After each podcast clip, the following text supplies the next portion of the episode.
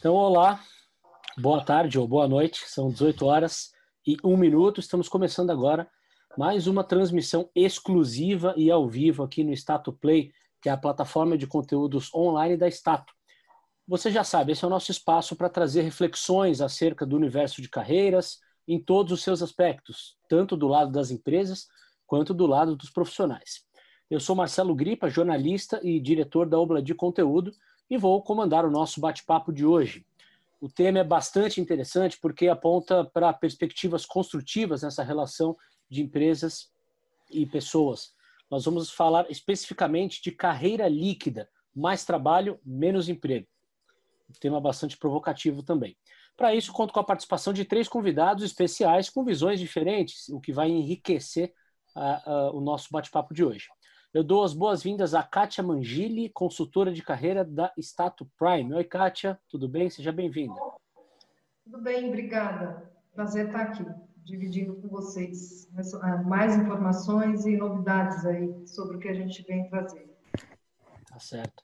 Convido também para o bate-papo Mozart Fernandes, diretor associado de negócios private da Stato e consultor de carreira da Stato Prime. Oi, Mozart, bom ter você aqui conosco de novo.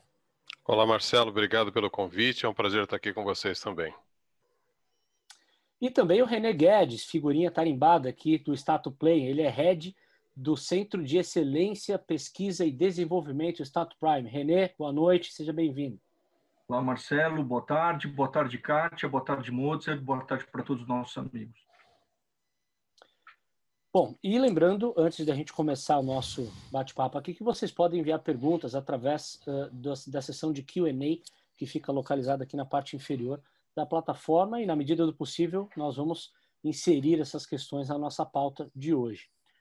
Bom, uh, falar de carreira líquida significa necessariamente falar em modernidade líquida, um conceito muito em voga para explicar o nosso mundo e todas as, as adaptações que estão acontecendo, transformações. Renê, vamos começar então dando um panorama do tema, por favor. Explique para nós o que é esse conceito de modernidade líquida.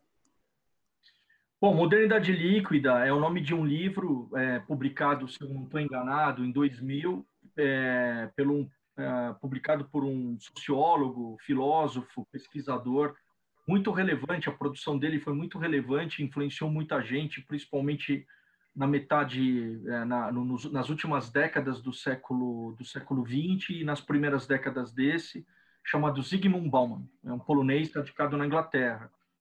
E ele, é, é, com, a, com a, a, sensibilidade do intelectual e olhando para a sociedade à luz daquelas grandes transformações que é, é, transformavam a vida política, econômica e cultural das sociedades, obviamente, a partir de uma perspectiva bastante ocidentalizada. Então, o que está acontecendo nos anos 2000? A queda do Muro de Berlim, é, a hegemonia de, da, da, do, do, modo americano ou ocidental de ser, ah, uma sobreposição das teses é, que favorecem ou favoreciam uma desregulamentação absoluta dos mercados, é, uma imperatividade da vontade do empreendedor, né? É, e, a, e à luz desses choques econômicos e culturais, o Bauman investiga os seus impactos na, no tecido social, ou seja, como as pessoas lidavam com aquilo.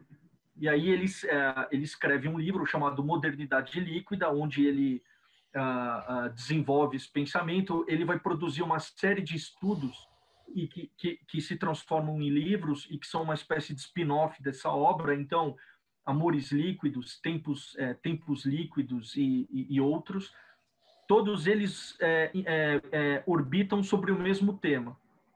Essa modernidade líquida significa que as condições materiais objetivas que definiram a evolução da, da sociológica, econômica e cultural do século XX estavam postas em xeque uma, uma, uma crise de instituições, desde a família até partidos políticos, desde o conceito de Estado-nação até a, a ligação histórica das pessoas com a religião, com a educação e com a própria cultura tudo foi colocado num liquidificador e foi é, é, e foi misturado, às vezes de forma muito violenta. E veja bem, ele escreve esse livro antes da do aparecimento da internet como fator é, de, de, de de, de fator determinante de é, para organizar a opinião pública como acontece hoje. A, internet já era uma realidade nos anos 2000, mas ela não tinha a capacidade de influência que ela tem hoje.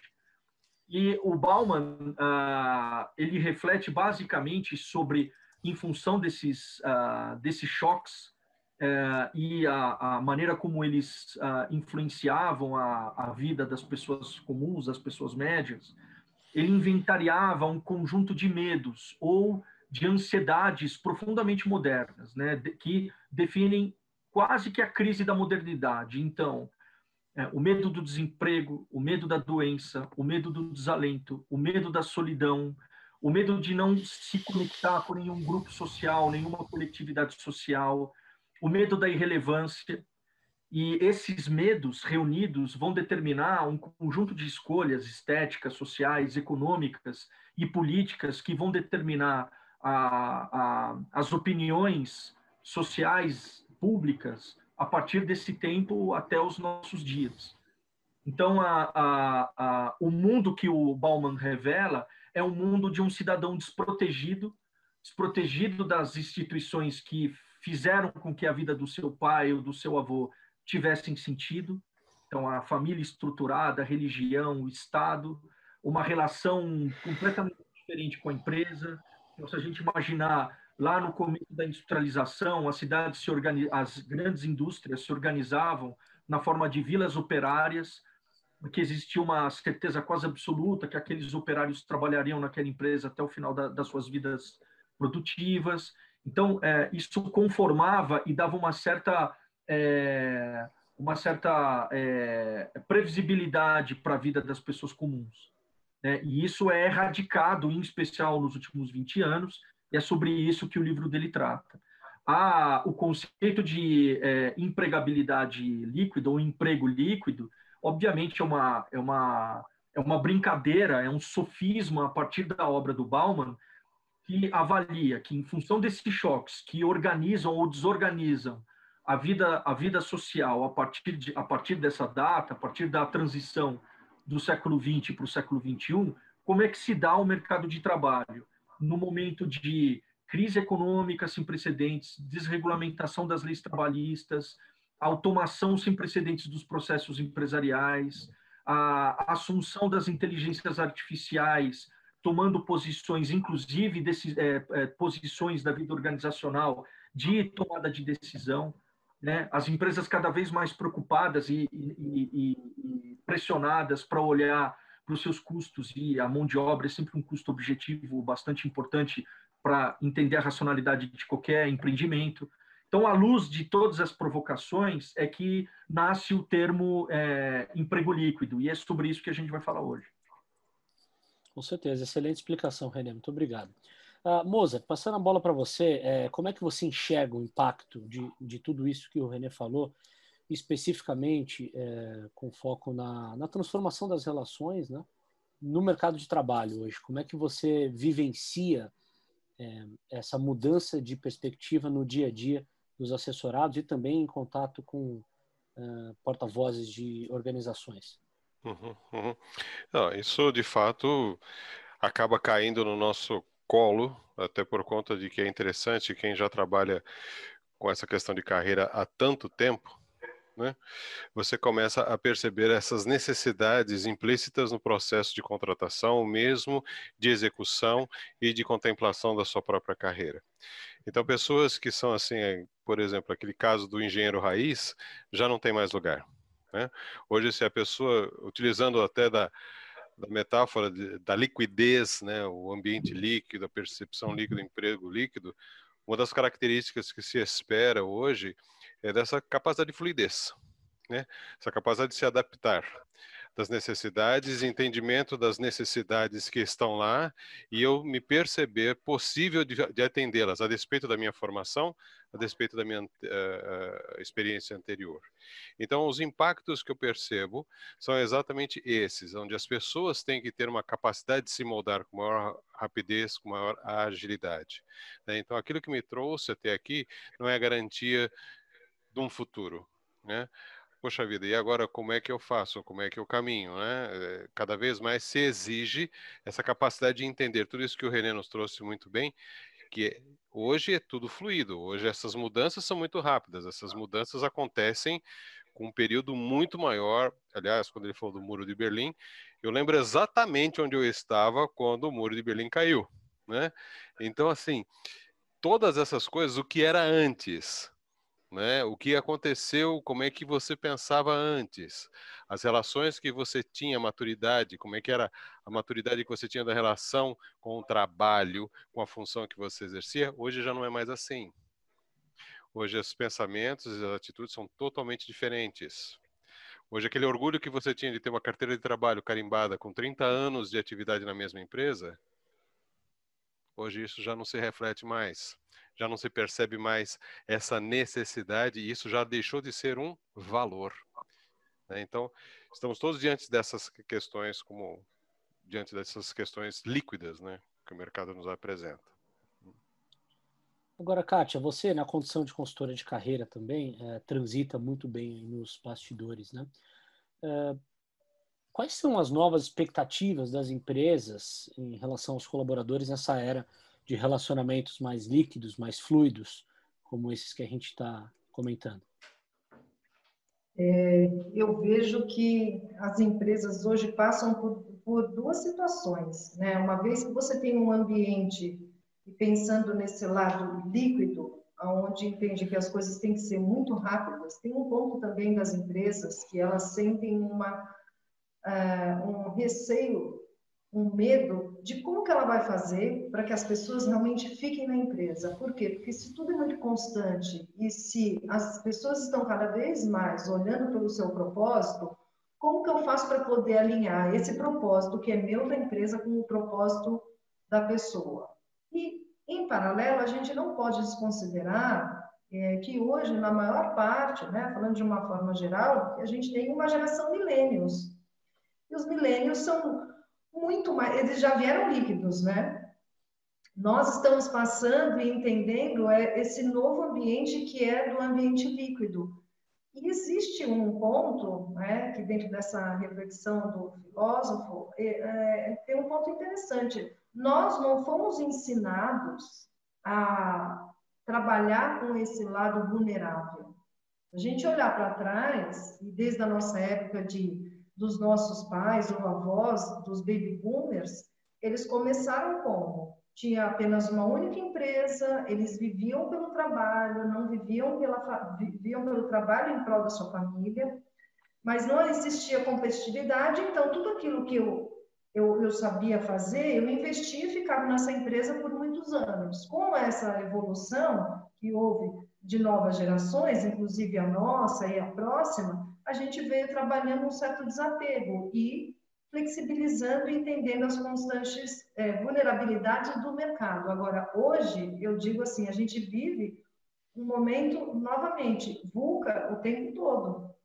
Né? E aí, como que a gente faz para se adaptar? Então, se um ponto, se por um lado existe relacionamentos líquidos, eu com a empresa, como que a empresa faz para poder me reter? E esse é um ponto extremamente importante, onde faz com que as empresas, e principalmente o RH, junto com a estratégia, com os donos da empresa, comecem a olhar uma forma diversificada de trabalho, de contratação. Então, veja que hoje a gente não tem mais, cada vez mais está sendo é, aplicado a hierarquia horizontal, né? Porque precisa de fluidez, eu preciso ter troca, as pessoas têm que gostar de onde elas estão, tem que estar alinhado ao propósito, e as empresas estão se reinventando. Contudo, o que, que a gente entende disso? Que cada vez mais as pessoas têm que trabalhar o seu, não o seu significado, mas é, aprimorar as suas habilidades. Porque hoje você pode ter uma habilidade muito boa na comunicação, mas se a sua comunicação ela também não for uma comunicação que trabalhe os outros meios, online e offline, talvez a sua comunicação esteja comprometida. Então, eu tenho que o tempo todo me reinventar e me adequar aos cenários que estão acontecendo. De uma forma geral, eu penso dessa maneira. Eu, eu, eu, eu, queria pegar carona no que a Cátia. Posso, posso falando? Claro, claro, fica à vontade. Claro. Qualquer coisa você me, você me corta, cara. Não, fica à vontade. Então, pegando carona no que a Kátia disse, assim, eu acho que a gente pode é, também entender que a crise que a gente vive hoje é uma crise também geracional. Porque eu tenho 47 anos. Então, talvez a minha geração foi a última que foi formada nas escolas. Eu sou engenheiro de formação. Então, eu fui formado, fui preparado para atuar e para liderar determinados processos na cadeia produtiva de uma indústria nacional que talvez nem exista mais. E, e por, que, por que, que eu falo que é geracional? Porque até a minha geração, a, o, a, a, o desdobramento do próprio capitalismo estava muito claro.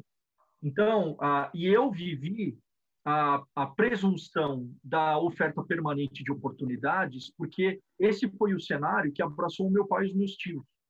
Então, quando depois do pós-guerra, da Segunda Guerra Mundial, o mundo entra num, num, processo de grande crescimento econômico, que a história econômica chama de 30 anos gloriosos. Então, ele vai de 45 a 75, ele cresce é, como nunca antes na história, a renda das famílias, é, é, quando as grandes classes médias dos Estados Unidos e da Europa se constituem, é, abraçadas por uma série de programas de bem-estar social, é, é quando nas grandes nações subdesenvolvidas do, ao sul do Equador, como Brasil, México, Argentina, e mesmo em outras geografias como a Argélia, a Indonésia, ou mesmo o Paquistão, grandes países, começam a absorver investimento externo e aquele investimento aumenta muito a produtividade daquela sociedade, gerando oportunidades para um, ainda que para um pequeno extrato social, mas isso é suficiente para você constituir as, as classes médias desses lugares. Então, eu sou filho, eu sou filho social desse processo histórico. A minha família toda ela é do ABC. Uma parte vem da Europa, outra parte vem do interior, eles se, eles se juntam e diante deles você tem uma série de empresas abrindo postos de trabalho. E esse foi o, o, o, a cultura, a, a, o, a, o pensamento que os meus pais os meus, o meu pai e os meus tios tinham em relação às ofertas do mercado de trabalho. Acontece que, a partir dos anos 80, com a aceleração dos meios de produção, com a aceleração da automação dos meios de produção e mais com a queda contínua do crescimento global, o que eu quero dizer com queda do crescimento global? O mundo hoje cresce um terço ou, ou, ou eventualmente um quarto do que crescia nos anos 60 ou 70. E quando você tem um menor ritmo de crescimento, você, por conseguinte, gera menos oportunidades. É, por uma série de, de motivos, de condições geopolíticas e, e macroeconômicas que não vale a pena a gente gastar o nosso tempo aqui. Agora, o fato objetivo é que isso, aliado ao descobrimento e irrupção de novas tecnologias, que, em última instância, automatiza processos na ponta, você, você é, oferece para os profissionais da nossa geração um cenário de desconforto, porque muitos de nós não nos preparamos, como disse a Kátia, a gente não foi treinado para essa circunstância. Talvez o garoto hoje, que trabalha num app na, na Faria Lima, ele esteja muito mais preparado, ainda que ele não tenha, é, talvez, racionalizado o, a, a mecânica histórica a partir da Segunda Guerra Mundial até os nossos dias, mas ele intuitivamente está mais preparado, ele tem um software social e econômico que o, que, que o prepara para as vicissitudes da, do, da nova realidade do mercado de trabalho, porque ele é um nativo digital, ele nasceu tem, precisando se reinventar a cada três anos, quando muda o código é, daquela tecnologia ou quando uma nova tecnologia é descoberta. O problema que a gente enfrenta aqui hoje, inclusive do ponto de vista social, do impacto social e cultural, é como a nossa geração, ou a partir da minha geração especificamente, como é que a gente consegue fazer com que essas pessoas se adaptem? Entendeu? E essas transições dentro do, do, do fluxo da evolução histórica, elas são sempre traumáticas. É. tem gente que está sempre para trás.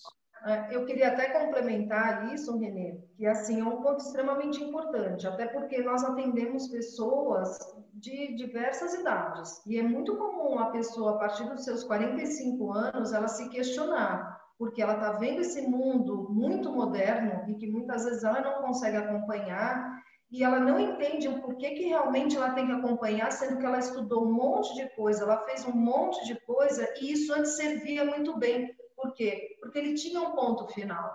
E com essa evolução, né, é, não só econômica, mas a evolução também do modo de trabalho, como as empresas estão se comportando, cada vez mais a pessoa precisa criar novas habilidades. E tem uma outra coisa sobre isso é uma, é uma necessidade dela criar uma disruptura sobre ela mesma como identificação. Porque se eu antes eu era um engenheiro, como hoje eu vou ser um engenheiro que vou trabalhar também pensando no lado financeiro da empresa? Como que eu vou estar mais de um outro lado, ocupando uma cadeira de uma empresa, se eu venho com uma formação que era o que me sustentava e que di direcionava para onde eu tinha que ir. Então, isso é uma quebra de paradigma que a pessoa tem que fazer e que muitas vezes ela não entende qual é o papel dela, para onde que ela pode ir. Já diferente das pessoas antes dos seus 45, né? Estou falando de uma forma muito generalizada, onde as pessoas entendem que elas podem ir mais e que ela não precisa ter um cartão, né? Ela não precisa ter uma imagem só, que ela pode ser multifacetada. Eu acho que isso é muito é, aderente ao mercado hoje. Né?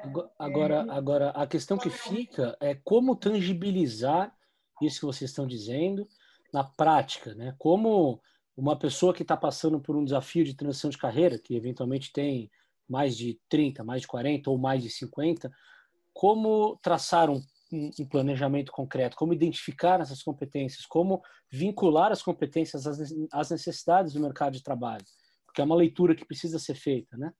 E sempre levando em consideração que o mercado de trabalho ele é um rolo compressor, né? ele não espera a sua atualização. Ou você se atualiza, ou você fica fora da transformação. Moza, queria ouvir um pouco do seu, da sua experiência em relação a isso.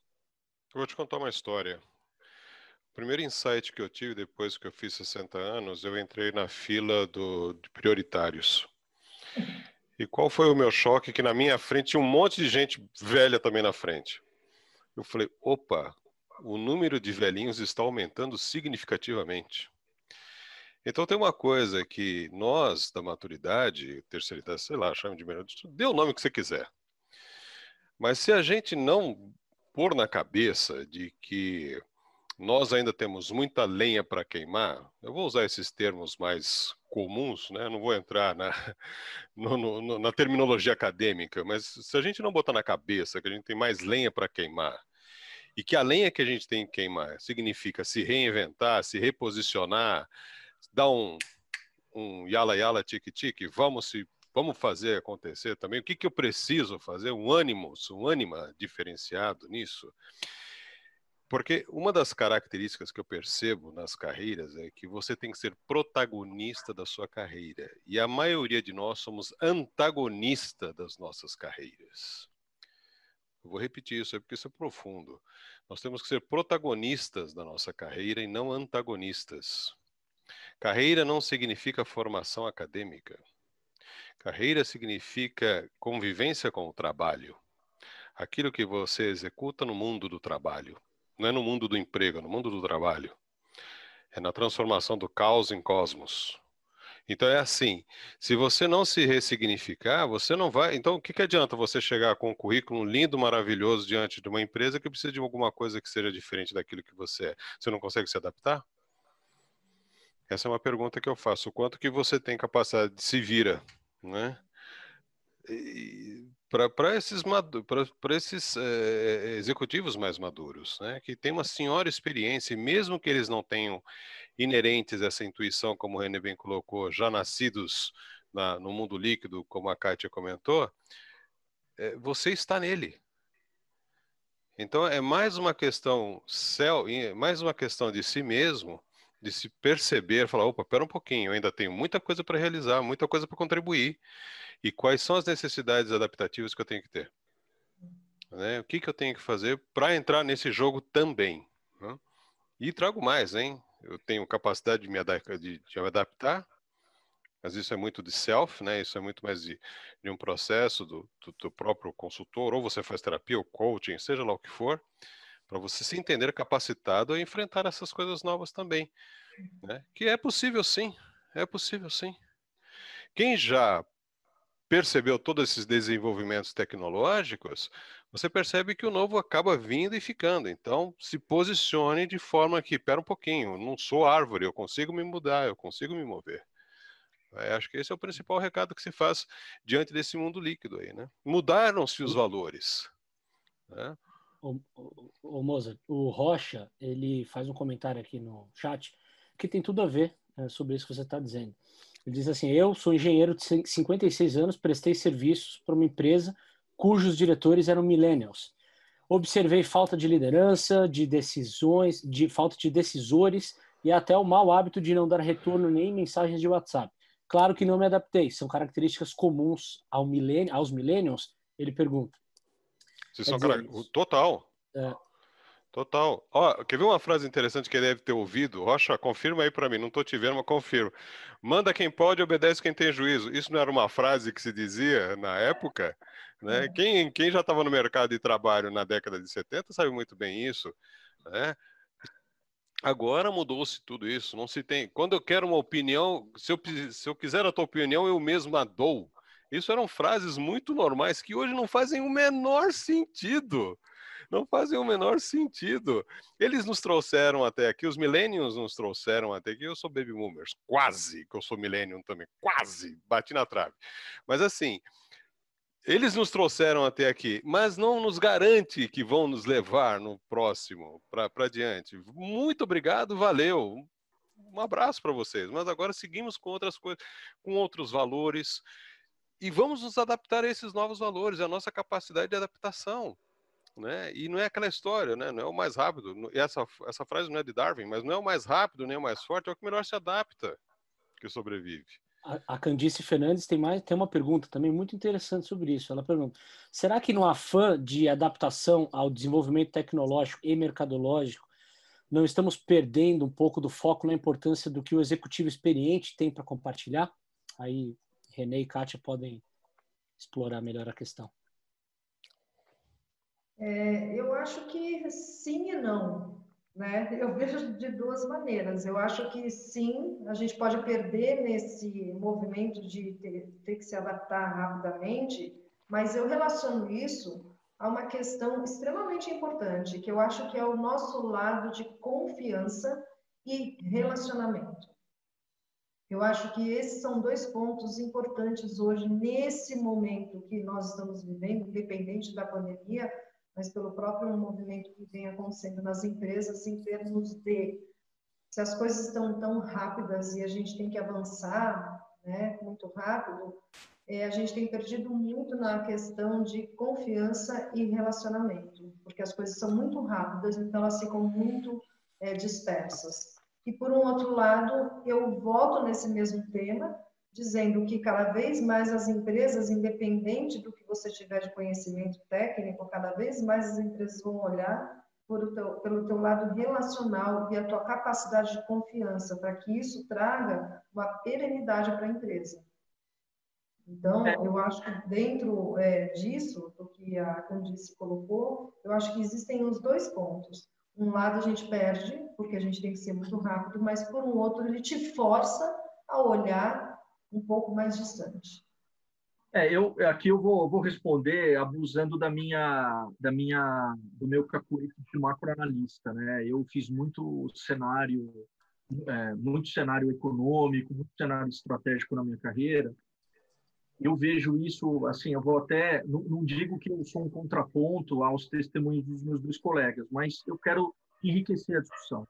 A gente olha, a condição tem sido estabelecida ela leva em consideração a, o indivíduo frente a transformações, a choques que ele é, é, que se colocam na frente dele. Agora, muitas vezes a mudança é uma imposição que atropela a, a maior e a melhor das reflexões estratégicas sobre a sua carreira. O que eu quero dizer com isso? A gente vive hoje uma de forma acelerada uma oligopolização dos mercados, de todos os mercados, de todos os segmentos econômicos. Diferente do que acontecia nos anos 70, onde você tinha 10, 15 empresas que disputavam o mesmo market share, hoje isso se reduz a 3 a 4. Então, significa o seguinte, muitas vezes uma pessoa vai, ela vai, ela é, é, passa ano, entra ano, ela, ela, ela, ela muda de organização e ela é obrigada a incorporar elementos culturais, práticas, processos que eram distintos daqueles que eles trabalhavam nos anos anteriores. E, é, é, é, e isso causa uma instabilidade permanente. E eu, sendo muito honesto, e aqui eu não estou me insurgindo contra isso, eu estou simplesmente discutindo o fato. Não sei até que ponto isso é saudável, inclusive para a psique do, do executivo ou de qualquer pessoa que trabalha hoje em empresas cada vez mais inseguras por conta de uma instabilidade permanente, da era da incerteza que é o nosso momento atual. Então, Mas isso é do jogo. Oi? Isso é do jogo. Não, não, a, eu sei... a incerteza e a insegurança é do jogo. Não, eu sei então que é deixou, de ser, deixou de ser problema, passou a ser característica. O, Eu sei o risco, o que a gente não pode trabalhar é com o medo, mas sim trabalhar com a característica do risco. O, o Mozart, é verdade. Só que assim, o fato, o fato absoluto é que para além de todas essas transformações, o que acontece hoje na ponta, como indicador econômico e social, é uma concentração de renda em todos os lugares do mundo e o desemprego sendo encarado como um flagelo, quase como, uma, é, é quase como um assunto é, é, é, é, é, é, considerado quase como uma pandemia, é uma pandemia social. Então, hoje, acadêmicos, homens de Estado e executivos discutem uma forma de tentar contornar ah, esse imbróglio, esse imbróglio civilizacional que, que, que se abate sobre nós. Eu não quero dizer com isso necessariamente que o futuro que se avizinha é necessariamente um, um futuro ruim. Eu só sei que o, só, o que eu quero dizer é que, à luz do momento histórico atual, talvez nós tenhamos aqui, nós não tenhamos aqui é, todos os elementos para poder estabelecer uma projeção com algum grau de segurança dos desdobramentos futuros em relação a isso. E, isso, e, e essa falta de indefinição, como não aconteceu nas décadas anteriores, pelo menos até a Segunda Guerra Mundial, é que deixa as pessoas na ponta tão inseguras. E essa, e essa insegurança causa uma série de é, causa uma série de patologias psíquicas. Então as pessoas nunca ficaram tão doentes, as pessoas nunca ficaram tão preocupadas, é, as pessoas nunca é, elas nunca se sentiram tão é, desprovidas de caminhos para poder trilhar.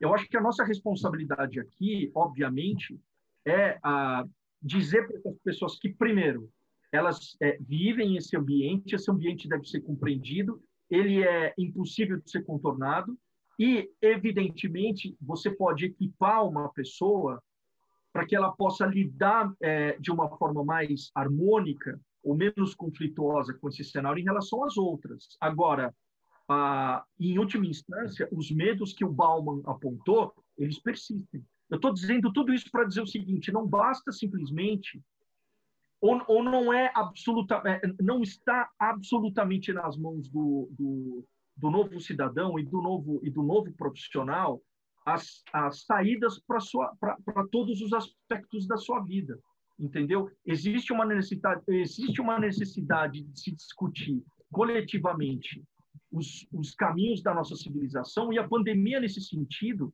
ela foi uma uma pedra no meio do caminho. É para a gente se perguntar por que sociedades como as, core, as sociedades coreana, japonesa, malaia, indonésia, vietnamita, chinesa lidaram muito melhor com a pandemia do que nós? O que esses caras têm do outro lado do mundo que nós não? Será que a formação confuciana, que é comum a todos eles? Porque existe uma contradição no mundo, no mundo executivo hoje, que é, ao mesmo tempo que as empresas estão cada vez mais preocupadas em construir um senso de coletividade para não perder os seus talentos, na ponta existe todo um caldeirão cultural que diz que daqui para frente cabe a você se reinventar, cabe a você identificar as novas oportunidades para a sua vida organizacional, ou seja, você coletivamente deve tomar todas as decisões que cabem em relação à sua carreira, mas opa, opa, então assim, se está tudo na minha mão, qual é meu, qual é meu senso de responsabilidade pertencimento em relação à proposta de valor de uma é, é, da, da empresa que ele trabalha? Né? E, e isso é um curto-circuito é, típico de uma época de absoluta incerteza, e, e o Bauman é um gênio porque ele capturou isso em 2000. René, é muito interessante isso que você fala, porque efetivamente, se você for olhar missão e valores de muitas empresas e, e, empresas com organizações gigantescas que empregam milhares de pessoas, você vai encontrar é, valores parecidos com paixão por pessoas, seja o seu próprio dono, é, enfim, valorize a sua independência e pode em algum momento acontecer essa contradição de expectativas, né? Agora, pegando um gancho no que você diz, eu quero inserir um, um, uma expressão aqui que talvez não faça mais sentido para o mundo que a gente vive, mas é justamente isso que eu quero discutir, que é a expressão plano de carreira. Vocês têm recebido muitas pessoas que ainda chegam buscando alternativas, procurando saídas, visando um plano de carreira, visando estabilidade? E se sim, o que é que vocês falam para essas pessoas? Desculpa, você podia repetir? Como é que é a última parte da pergunta? Quer que eu repita assim? A minha, a, a minha questão, Moza, é se vocês têm sido procurado, procurados por muitas pessoas que é, ainda visam estabilidade no mercado de trabalho e querem construir um plano de carreira. Oh. E se sim, o que é que vocês dizem para essas pessoas, os assessorados de vocês que estão em transição de carreira? Eu tô com medo de responder. Deixa eu falar, eu falo então. Eu gosto de falar. Vocês é, por isso, é por isso que eu não direcionei a pergunta. Quem se sente confortável responde. Não, é porque passa tanta coisa na cabeça. Eu acho assim, Amigo, assim. Eu acho delicioso esse negócio é. de plano de carreira. É lindo. É. Mas continua Quer falar, Rosa? Eu complemento depois? Por favor, eu, eu, prefiro que vocês digam. Como plano é lindo. É, Mas vamos cair na assim. realidade, vamos, vai na realidade. É, Renê, por favor, você, o Kátia. Não tem muito, não tem uma, não tem uma fórmula, né? Não tem uma resposta que ela vai servir para todo mundo. Vai de acordo com que cada um vem com uma vontade na vida. Bom, eu quero fazer uma transição de carreira. Essa transição de carreira significa que eu quero estabilidade, que eu quero liberdade, que eu quero o quê? Então, eu acho que ela vem um pouco mais de dentro, para que você possa construir o que é esse plano de carreira para você. Ah, mas é um plano de carreira onde eu quero ir para um, mudar totalmente a minha carreira. Ok, o que, que você vislumbra com isso? E esse plano de carreira ele é traçado pela pessoa, não existe mais hoje uma empresa que vai determinar que você vai daqui para lá. Ao contrário, as empresas hoje vão valorizar cada vez mais quando você mostra onde você quer chegar, porque de alguma maneira você cria. E isso tem sido um ponto interessante quando a gente fala de plano de carreira, quer seja quando uma pessoa quer melhorar, desempenhar, ir para um cargo maior dentro de uma empresa, onde de novo volto num ponto, que é o quanto hoje as empresas é, estão começando a entender esses cenários e criando formas diferenciadas para algumas pessoas. Então, desde poder flexibilizar um home office, desde trabalhar com uma, com uma forma muito mais horizontalizada, porque você tira aquele microgerenciamento, porque não existe mais, e assim por diante. E Claro que uma pessoa, quando quer mudar de carreira, porque ela não quer mais trabalhar, ser um CLT, ela quer ter a vida própria dela, é, a gente também faz o planejamento dela pensando aonde ela realmente quer chegar. Então, não tem uma fórmula, né? Que a gente vai dizer, faça isso que vai dar certo. Ao contrário, a gente jamais fala isso, né, moça? É. Com exceção, com exceção do serviço militar, eclesiástico, público, é impossível é, dentro da iniciativa privada, qualquer tipo de organização em qualquer segmento prometer alguma coisa parecida para as pessoas, Sim. por razões diversas. Primeiro, uma razão absolutamente estrutural. Nos anos 60, isso era uma verdade, porque existiam muitos mercados que podiam, que deveriam e seriam conquistados, existia uma, uma, um permanente fluxo de crescimento das organizações, elas cresciam e se tornavam cada vez maiores para poder abraçar essa quantidade maior de mercados e, e oportunidades. Então, a possibilidade de você sair da organização ou acontecer alguma coisa com a organização, com a organização era muito pequena. Hoje a gente vive uma condição material absolutamente diferente. Mercados de é, mercados menores, cada vez mais disputados, uma tendência de oligopolização na ponta. Então, ah, uma empresa não pode oferecer para o mesmo para um talento, olha, você fica aqui pelos próximos 10 anos, vai, vai ser ótimo, porque a empresa, em última instância, não sabe se ela vai estar, tá, ela não sabe se ela vai existir daqui a 10 anos. Ela pode ser comprada no meio do caminho, a tecnologia dela pode, pode ter se tornado obsoleta. Né? Imagina quem trabalhava é, em determinados setores que foram sofreram um duro golpe por conta da digitalização dos processos, ou mesmo da internet das coisas. Então, Sim. imagina quem trabalhava em gráficas que produziam papel jornal, rodavam jornais nos anos 80 e 90. É, a maioria dos grandes jornais do mundo estão é, vislumbrando tombar completamente as suas publicações somente para a versão digital nos próximos 10 anos. Então, quem fez toda a carreira dele em offset, talvez ele esteja hoje é, no ocaso da história, né? Então, a empresa não faz esse tipo de promessa, até, por, na minha opinião, pela impossibilidade de fazê-lo.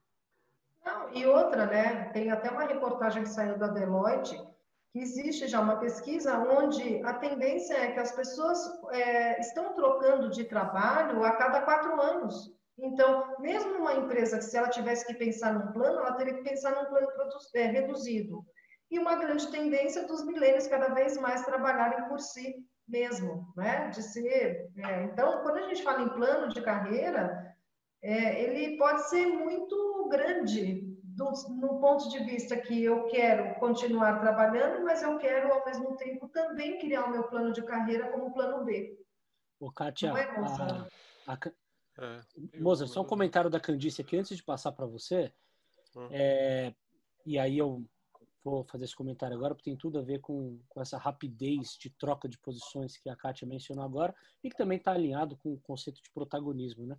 Ela pergunta aqui, a Candice, Será que essa, essa troca constante de empresas não tem um lado prejudicial para o mercado de trabalho, incluindo aí empresas e profissionais que não estão confortáveis em trazer para discussões? Ou seja, qual é o impacto também é, desse protagonismo, da noção de que eu entro numa empresa hoje, se daqui a três, quatro meses eu não me sentir confortável com o que ela está me entregando, eu sou protagonista, protagonista da minha carreira, portanto, escolho mudar. E se depois de um ano eu também não consegui contar uma história que eu achar convincente, eu mudo de novo. Quer dizer, qual, quais são os impactos disso?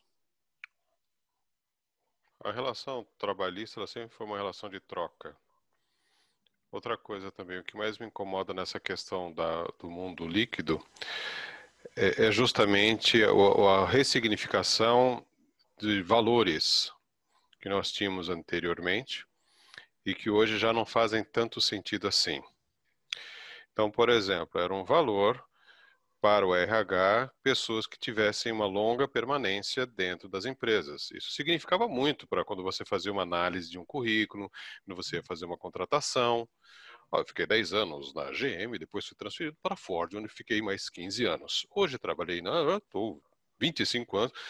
Então, isso era para a gente, assim, falar, pô, esse cara é um cara bom para a gente permanecer com ele.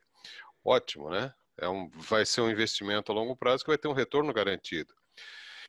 Isso deixou de ser um valor já faz algum tempo. Né? Hoje a gente diz o seguinte: quanto mais empresas a pessoa passou, mais benchmark ele fez, mais variedade de conhecimento ele traz, mais capacidade ele tem de contribuir conosco e mais é, contingenciamento e, e, e, efetividade com rapidez ele traz para a gente. Mudou-se os valores e mudou-se os conceitos.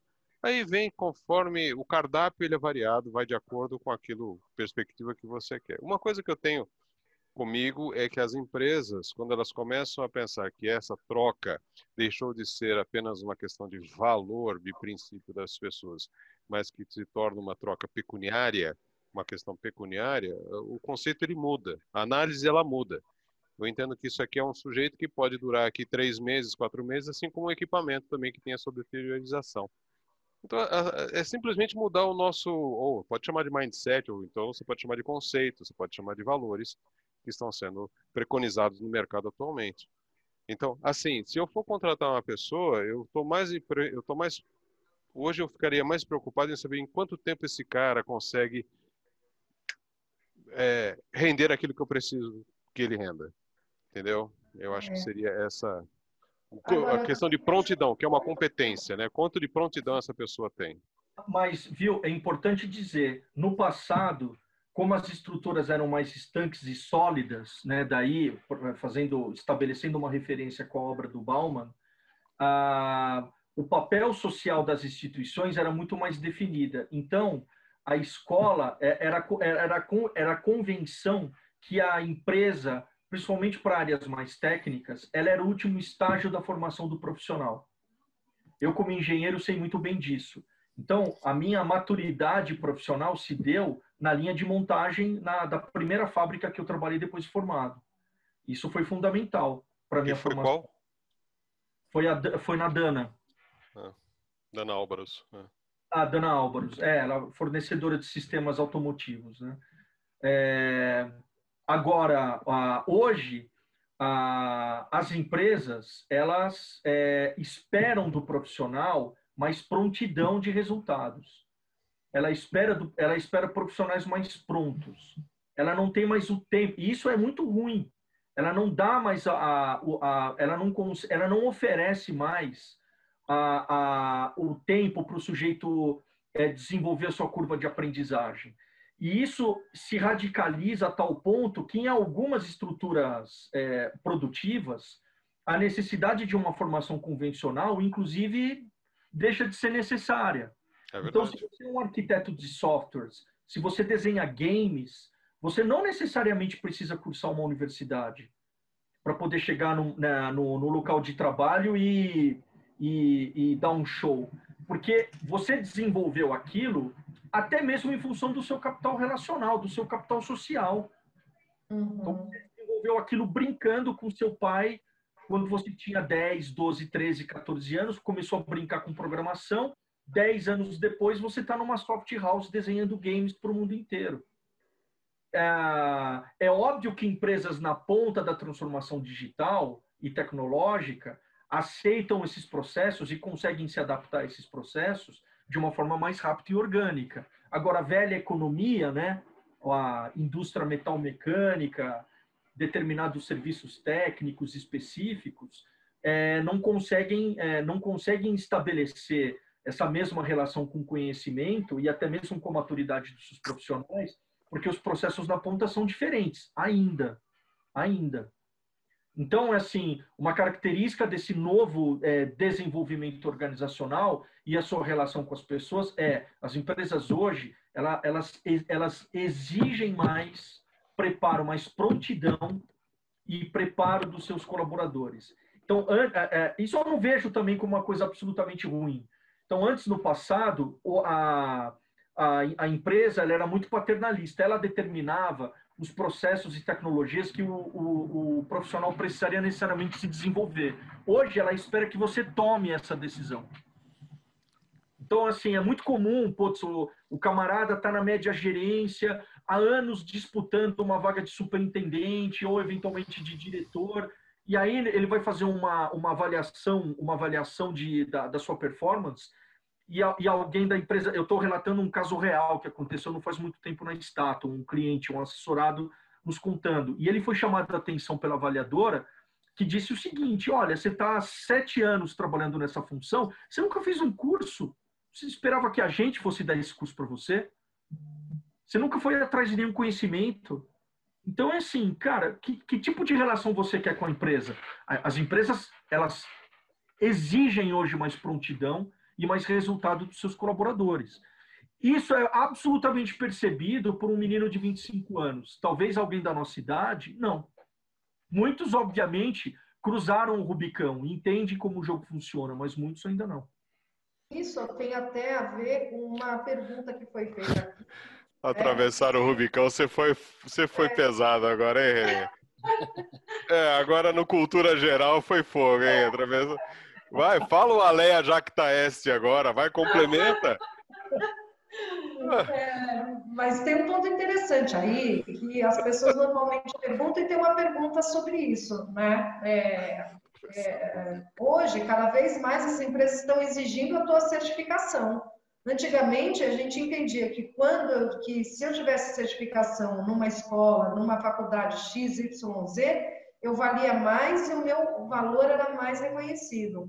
E hoje não. Tanto faz desde que você esteja em movimento e que você esteja conhecendo experienciando novas coisas, através de certificações muito curtas. Então, isso está sendo válido sim. É uma pergunta, se eu não me engano, que o Rocha fez.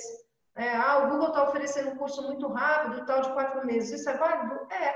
E aproveitando, cara, a pandemia ela está sendo um grande momento para as pessoas se atualizarem e estudar. Né? Se tempo é escasso, se você não souber controlar muito bem o seu tempo, né, e não ser produtivo, o que, que você está fazendo?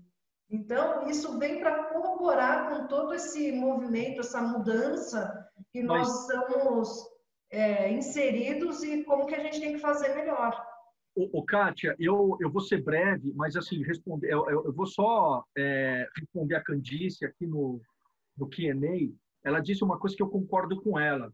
Isso porque isso é uma contradição dos discursos, de certa forma, da narrativa que existe hoje no mercado de trabalho, que a mudança está aí, a gente precisa se adaptar, nós somos milênios? E, e que legal. Porque para algumas, é, é, algumas carreiras, é, sujeitos irrequietos que mudam muito de, de, de, trabalho ou mudam muito de posição executiva ou mesmo de, de organizações, eles não são bem vistos. Uhum. Isso é uma contradição até certo ponto. Né? Eu acho que é um pano, até para a gente poder discutir num outro momento, Marcelo, Gripa, é, a gente poder compartilhar aqui as nossas impressões sobre erros muito, muito comuns no, na, no, na gestão das, suas, das carreiras de muita gente. Então, por uhum. exemplo, você que é um controller, o controller sabe os números da empresa como ninguém. Então, você estabelece uma relação necessariamente de médio e longo prazo com a organização. Então, não pega bem para um controller, ainda que isso não seja uma regra publicada em lugar nenhum, mas é sou estranho um controller mudar muito de emprego.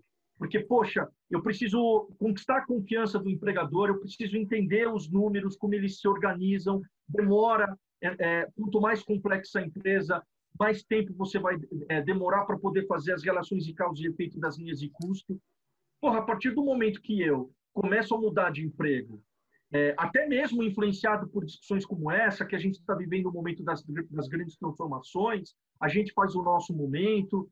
Cara, você pode eventualmente enveredar sua carreira é, para um, um, assim, um, é, um lugar de gradativa desconfiança do mercado. Já para outras práticas profissionais, como marketing ou tecnologia, é até esperado que você faça isso, em certo sentido. Né? Então, assim, são contradições que eu acho que a gente poderia resolvê-las, ou quem dirá, não, é, longe disso resolvê-las, mas é, conversar especificamente sobre elas num, num outro momento. É, eu acho que toda resposta que é dicotônoma é complexa, né? Então, se você até queria a Candice ela comenta aqui que ela discorda da minha opinião, é assim, óbvio, a respeito, entendi. Mas assim, quando se pula de galho em galho, é, a questão é que existe um, um, como é que é? Existe um balance aí, né? Se o cara fica três meses numa empresa, depois um ano e meio na outra, um ano nessa aqui, seis meses, isso aí já é meio, meio doença, Eu né? acho que isso também está muito relacionado ao segmento e à idade, né? É claro. Onde a gente percebe é claro. isso acontecendo. É. Agora, a gente também percebe o seguinte: cada vez mais os RH estão fazendo o quê? Sistemas cada vez mais prolongados de entrevistas. É. Hoje não está fácil. E eu acho que um ponto importante começa lá na contratação. Então, hoje, a maior parte das pessoas que estão em processo, que conversam com os RHs, às vezes ficam até de saco cheio, porque ou não tem resposta, ou já fiz uma fase, duas ou três. E por que, que as empresas estão fazendo isso? Eu acho que até respeitando é, é, e considerando essa possibilidade de não fazer contratação errada e não ter o próprio turnover. Agora, isso vai, na minha opinião, e do que a gente vê, com a idade, segmento e posição. Também não acho que é uma regra. Olha só, coincidentemente a gente tem um controller nos assistindo, é o José Carlos Montagner. E ele fala que ele, ele, ele é, é controller há 35 anos e trabalhou em apenas quatro empresas. Uhum. É, é isso aí, tá certo. Tem essa estabilidade, né? Agora, a gente, a, a gente... 10 anos para cada posição que ele trabalhou. Faz Sim. sentido. Sim. Sim, a gente está assim caminhando para o final da discussão. É, é, é muito conteúdo para pouco tempo, infelizmente, né? Então eu vou tentar fazer um, um, um, resumo do que a gente conversou aqui, buscar um fechamento que ofereça insights ou em, em alguns aspectos até possa aliviar um pouco de toda a tensão que todos os profissionais sentem é, em função do que está acontecendo. Né? A gente tem pandemia, a gente tem desemprego em números assustadores, a gente tem transformações acontecendo todos os dias, a gente tem o um mercado de trabalho cobrando protagonismo, cobrando atualizações. E como lidar com essas enormes cobranças uh, e não enlouquecer? Essa é a pergunta que eu faço para vocês. Vale um milhão de dólares, né? Essa resposta. Qual é, qual é a sua dica, Kátia? Eu vou passar para o Moza. Porque até agora a gente, a, a, a, gente só deu o que, o que os profissionais precisam entregar, né? É. Agora, o que eles podem ganhar com isso a gente não mencionou. Ah, eu acho que as próprias respostas, você pensando ao contrário, elas já vão te dar essa, essa resposta quanto à tua pergunta, né? Porque se de um ponto as empresas estão exigindo tanto, ao passo que se você consegue entregar, você tem ganho em se tornar uma pessoa melhor, muito mais flexível, é, conseguir é, trabalhar relacionamentos é, diferenciados, coisas que antigamente a gente não fazia isso, porque ficava numa, numa única empresa, tinha que entender um tipo de cultura, tinha que vivenciar sem o medo. Então, esse medo, essa incerteza, essa vulnerabilidade, eu acho que faz com que as pessoas sejam empurradas para que elas sejam melhores. E eu acho que sendo melhor, você consegue contribuir em ambientes e situações diferentes dentro da empresa. Eu vejo, eu vejo toda essa movimentação que num primeiro momento dá medo, é muito positiva a pandemia fez com que todas as empresas tivessem que se reajustar rapidamente. E o que aconteceu? Gestores tiveram que se adaptar e colaboradores tiveram que se adaptar, aprenderam. Então, acho que a gente sai melhor. Moza. É, eu concordo plenamente. Isso faz parte da vida. Isso é vida. O que, que você ganha com isso? Vida. É darwinismo puro. Ou, ah, você, você não... ou você faz ou você não, não, não, porque assim, você ganha, por exemplo, uma série de coisas que é para a vida mesmo, né? Competências que você tem que desenvolver agora nessas condições são os vieses que você tem do desenvolvimento dessas competências, você colhe em outras áreas da tua vida, você se torna um melhor pai, um melhor, um melhor companheiro, um, um melhor filho, você vai ter um discurso mais afetivo, é vida que você ganha, né? Quais são a gente está tá muito focado no trabalho assim né como mas é uma das é apenas uma das facetas da vida né e você nesse desenvolvimento você acaba colhendo em outras facetas da sua vida que valem a pena também serem consideradas né? valem a pena não tem que ser considerado né? acho que é isso que a Kátia falou eu concordo com ela é, eu eu bom é, eu acho que a gente vive, eu já disse isso, a gente vive um momento muito específico, a transformação, a mudança, a resiliência é um imperativo. A gente está no exatamente no meio do processo histórico, eu não tenho condições, até para ser honesto com as minhas convicções, de que uh, essas transformações vão uh, elas vão ser uh, absolutamente saudáveis e benéficas para os profissionais, para o tecido social como um todo. É, a, a, minha responsabilidade enquanto consultor é tentar ajudar os meus clientes a refletirem sobre esse momento, ajudá-los a, a, adquirir ou, ou entender quais competências ele deve necessariamente desenvolver, é, so, é, produzir uma leitura sofisticada do ambiente competitivo para que ele possa fazer as melhores escolhas.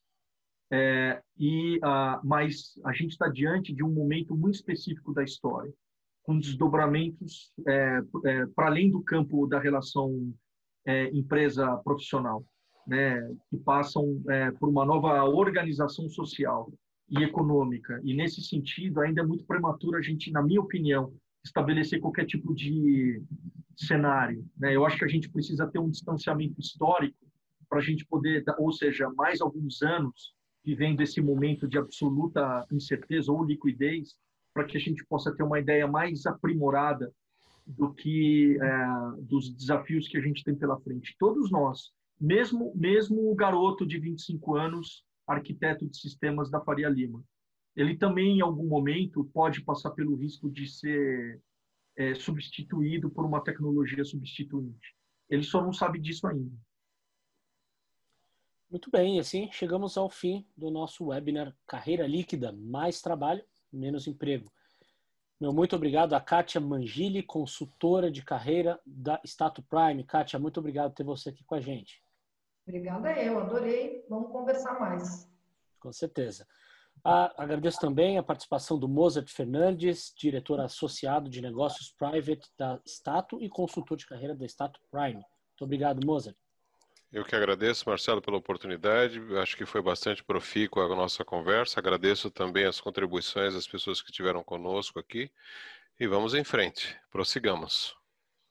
E também o René Guedes esteve conosco, que é head do Centro de Excelência, Pesquisa e Desenvolvimento Stato Prime. Muito obrigado, René. Obrigado, Marcelo. Obrigado, Kátia e Mozart. Foi muito bom conversar com vocês. Obrigado às pessoas que mandaram perguntas para cá. Desculpa, eventualmente, algum alguma, algum tom mais cáustico que eu usei durante as, as minhas explanações e vamos embora. Até uma próxima. Isso aí, bom, esta edição fica por aqui, mas vocês podem conferir não apenas esse webinar, como todos os outros webinars que a gente vem produzindo semanalmente lá no Stato Play. É só acessar statoplay.com e pode conferir. Mozart, gostaria de dar alguma contribuição final? Não, eu estou esperando o René fazer em apenas 15 segundos a explicação de atravessar o Rubicão. 15 segundos, René, valendo. Vai? Vai, Júlio César. Fica para a próxima edição. E eu agradeço também a presença de todos vocês que mandaram mensagens aqui. Infelizmente, o tempo foi pouco para tantas contribuições relevantes. E, mas então acessem o statuplay.com e confiram todos os nossos conteúdos, não apenas lá, mas também no blog da Status, sempre conteúdos, textos, vídeos, dicas relevantes para apoiar a transição de carreira. Muito obrigado pela sua companhia e até mais.